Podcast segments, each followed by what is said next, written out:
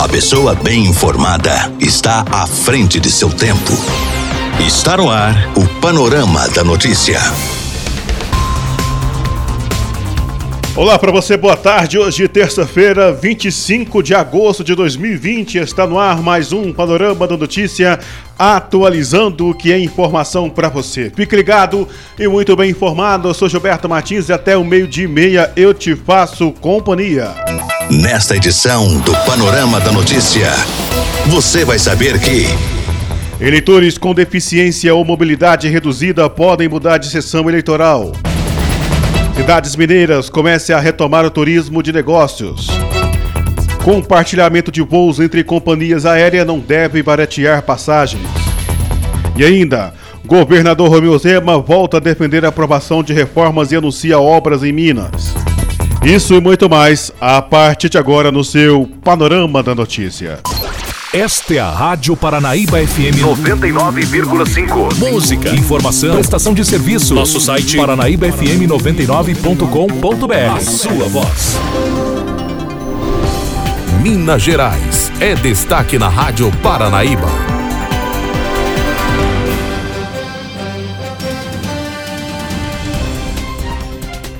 Eleitores com deficiência ou mobilidade reduzida podem trocar de sessão em Minas Gerais.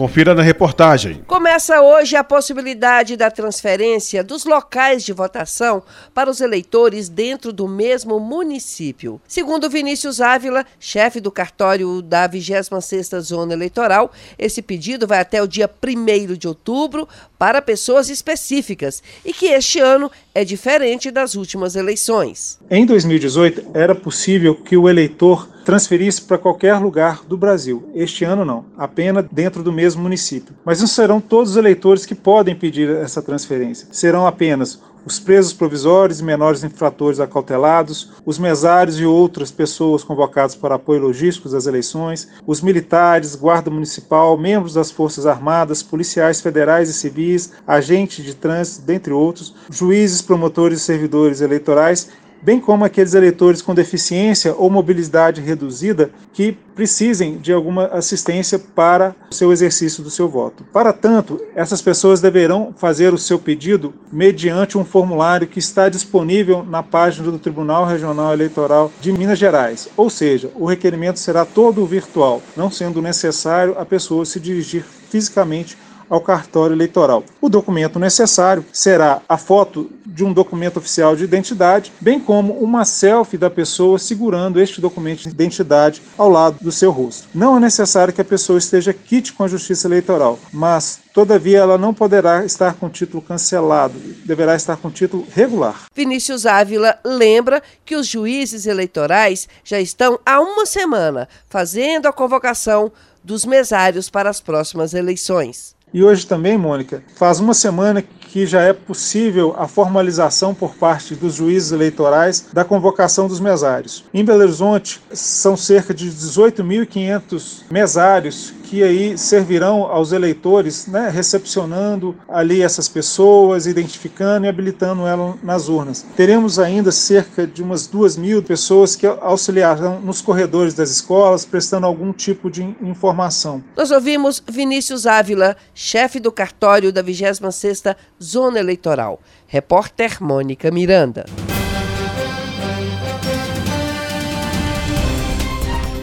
Cidades mineiras começam a retomar o turismo de negócios. Pandemia faz turismo de negócios despincar 90% no país. Os dados são da Associação Latino-Americana de Gestores de Eventos e Viagens Corporativas. E aqui em Minas, a situação também crítica começa a retomada de forma gradual. Esta é a avaliação da subsecretária de Estado de Turismo, Marina Simeão. Minas Gerais também teve uma grande retração, porque tudo que diz respeito a deslocamento, tudo, essas atividades foram todas suspensas nesse período. Então, de fato, a gente também sentiu isso, especialmente em regiões como a própria região metropolitana, né, de Belo Horizonte, Juiz de Fora, Governador Valadares, Teoflotone, Uberaba, Uberlândia, que são destinos que possuem uma tradição em turismo de negócios muito grande. Então, isso também foi sentido nesses territórios, nessas regiões, e que estão agora, agora né, se preparando e começando uma retomada bastante gradual. Com a pandemia, o Estado perdeu muito com o cancelamento de eventos corporativos? Os efeitos da pandemia, eles foram sentidos em todas as áreas do turismo, né, inclusive no setor de eventos, de eventos corporativos. O que a gente vem observando, né, junto ao setor, né, no posicionamento e nos, nas informações que eles compartilham conosco, vários adiamentos também e algumas adequações, né, para eventos virtuais, para atendimento de ordem, né, com uso de tecnologia. Então, isso vem, né, a gente teve uma perda sim,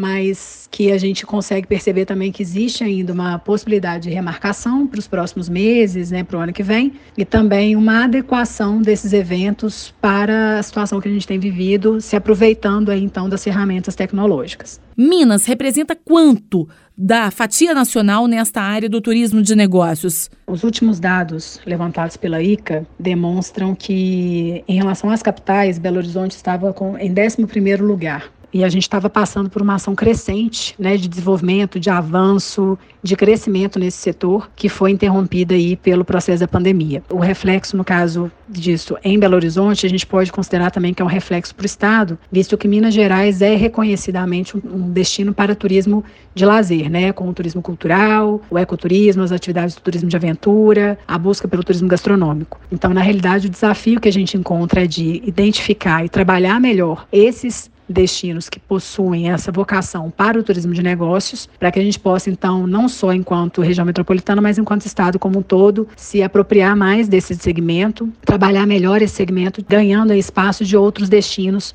que se configuram nessa linha. Secretária, qual que é a perspectiva agora diante da flexibilização ainda mais ampliada, né, aqui na capital, um cenário que pode ser observado também em algumas cidades do interior? A flexibilização, seja aqui na capital, seja nos outros municípios né, que aderiram ao programa Minas Consciente, dá uma informação de que os setores estão começando uma realidade, né, essa proximidade de volta de atuação e tudo está mais próxima. Então, isso traz uma perspectiva de preparo, de organização e principalmente de adequação para poder aproveitar um momento em que tanto a capital quanto o Estado têm sido reconhecidos pela qualidade, pela segurança, pela responsabilidade com que vem trabalhando né, o combate aí à Covid. Covid. Quais são as ações, secretária, do governo do estado para amparar esta área do turismo de negócios em Minas, em especial os hotéis que estão sofrendo com esta queda assustadora em todo o país? O governo do estado vem organizando o programa Minas para Minas, que é a proposta de retomada da atividade turística e cultural para o estado de Minas Gerais de forma coordenada e alinhada né, ao programa Minas Consciente. Ele é pautado por três eixos de atuação. Um eixo é o território, que é exatamente a gente alinhar né, os circuitos turísticos com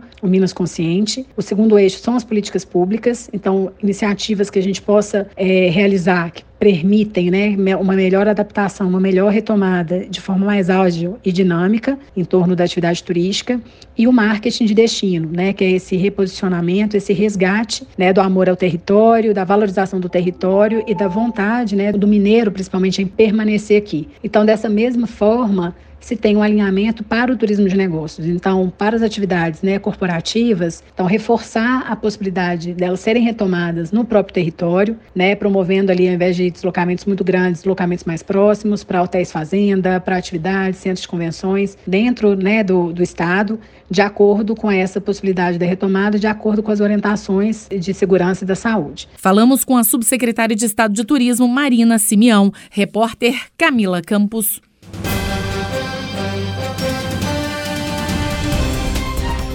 Compartilhamento de voos entre companhias aéreas não devem baratear passagens. A exemplo da TAM e Varig, em tempos mais antigos, agora Latam TAM e Azul formam parceria de compartilhamento de voos, tudo para sobreviver à pandemia. Esta é uma tentativa de salvar empresas, mas que nem sempre pode ser favorável ao consumidor.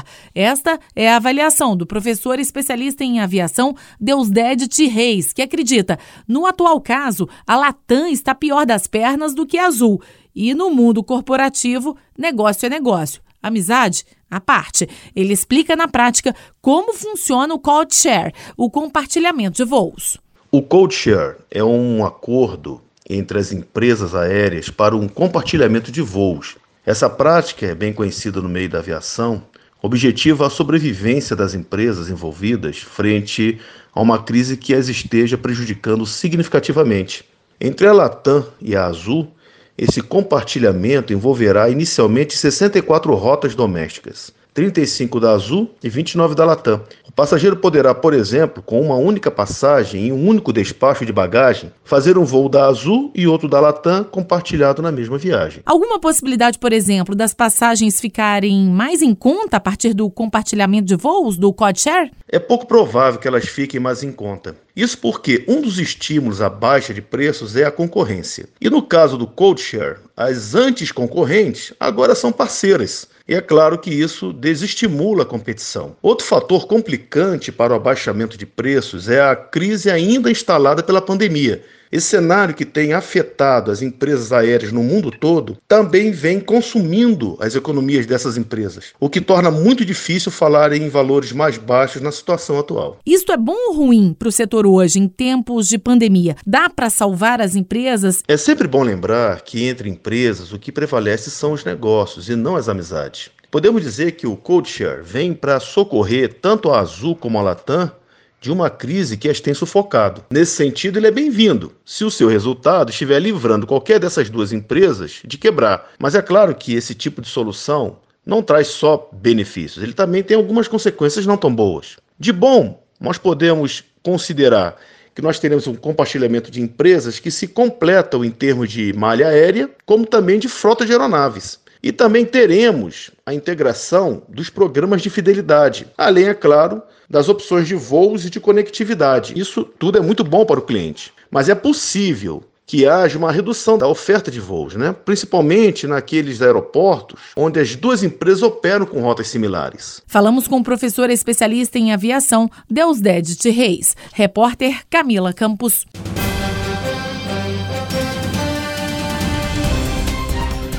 Governador Romeu Zema volta a defender a aprovação da reforma e anuncia obras em Minas Gerais. O governador Romeu Zema anuncia hoje várias obras com recursos do BNDES, o Banco Nacional de Desenvolvimento Econômico e Social. Haverá também recursos do Estado, mas a maior parte é do governo federal, somando quase 100 milhões de reais. A informação sobre o anúncio é mantida em sigilo pelo governo, mas a reportagem da Itatiaia apurou e adianta para o nosso ouvinte. O anúncio terá a presença do novo secretário de Infraestrutura e Mobilidade Urbana, Fernando Marcato, e será feito primeiro para deputados, representantes das regiões contempladas. Ao todo, a princípio, serão oito obras. O evento será virtual. Logo depois do anúncio, o governador fará um pronunciamento sobre o assunto dentro da entrevista coletiva de meio-dia e 30, realizada diariamente para atualizar dados da pandemia. Em entrevista à CNN, o governador Romeu Zema aproveitou a repercussão da divulgação da colocação de Minas Gerais, que ficou entre os nove estados brasileiros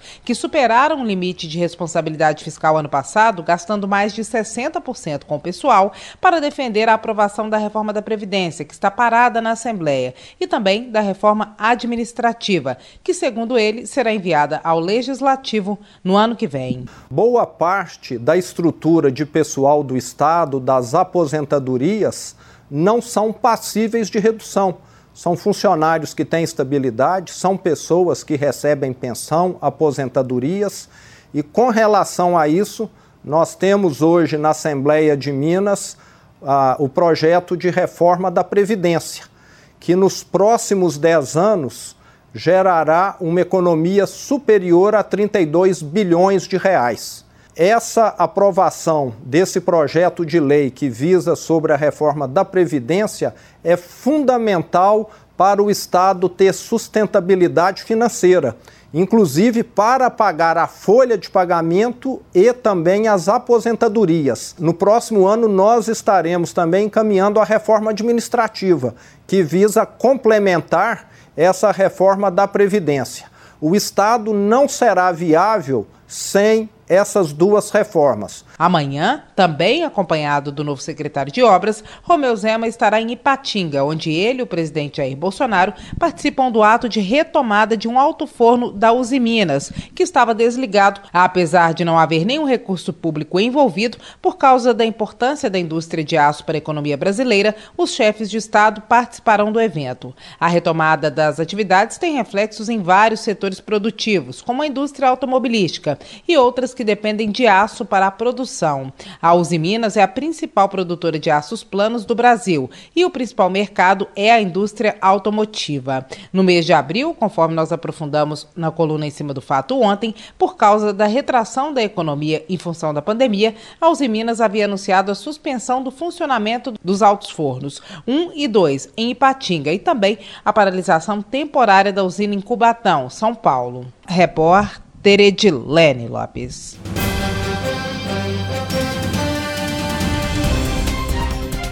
Senado deve concluir hoje a votação do novo Fundeb. O Senado vota nesta terça-feira em dois turnos a PEC, proposta de emenda à Constituição, que torna permanente o Fundeb, Fundo de Manutenção e Desenvolvimento da Educação Básica e de Valorização dos Profissionais da Educação. A proposta aumenta a participação da União dos atuais 10 para 23% até 2026 de forma escalonada. Este é o único item da pauta. E caso a PEC seja aprovada, a expectativa é de que ela seja promulgada em sessão do Congresso Nacional já amanhã. De Brasília, Gabriela Speziale.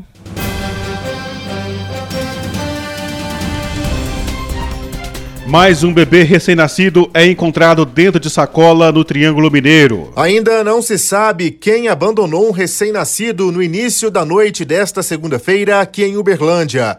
O bebê foi resgatado pelo Corpo de Bombeiros na LMG 503, no anel viário sul da cidade. Segundo informações, um pedestre andava pelo local quando se deparou com a criança, um menino, abandonado dentro de uma sacolinha plástica.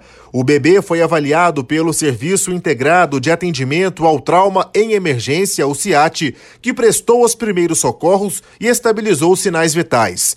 O cabo Dionísio, do Corpo de Bombeiros, atendeu a ocorrência e tem mais detalhes. Para nossa surpresa, a criança estava dentro da sacola, consciente, orientado, com todos os seus sinais vitais preservados e ainda com o cordão umbilical. O médico Bruno Gino foi quem prestou o primeiro atendimento ao bebê e fala na Itatiaia. Então a criança está excelente, na verdade. Quando a gente chegou, ela estava com sangue ainda ao redor dela, bem sujinha de sangue. O cordão umbilical já estava cortado. Então, assim, realmente era um recém-nascido e tinha aparência de mais ou menos uma hora. O recém-nascido foi encaminhado ao pronto-socorro da Universidade Federal de Uberlândia e passa bem. De Uberlândia, repórter Matheus Malaquias.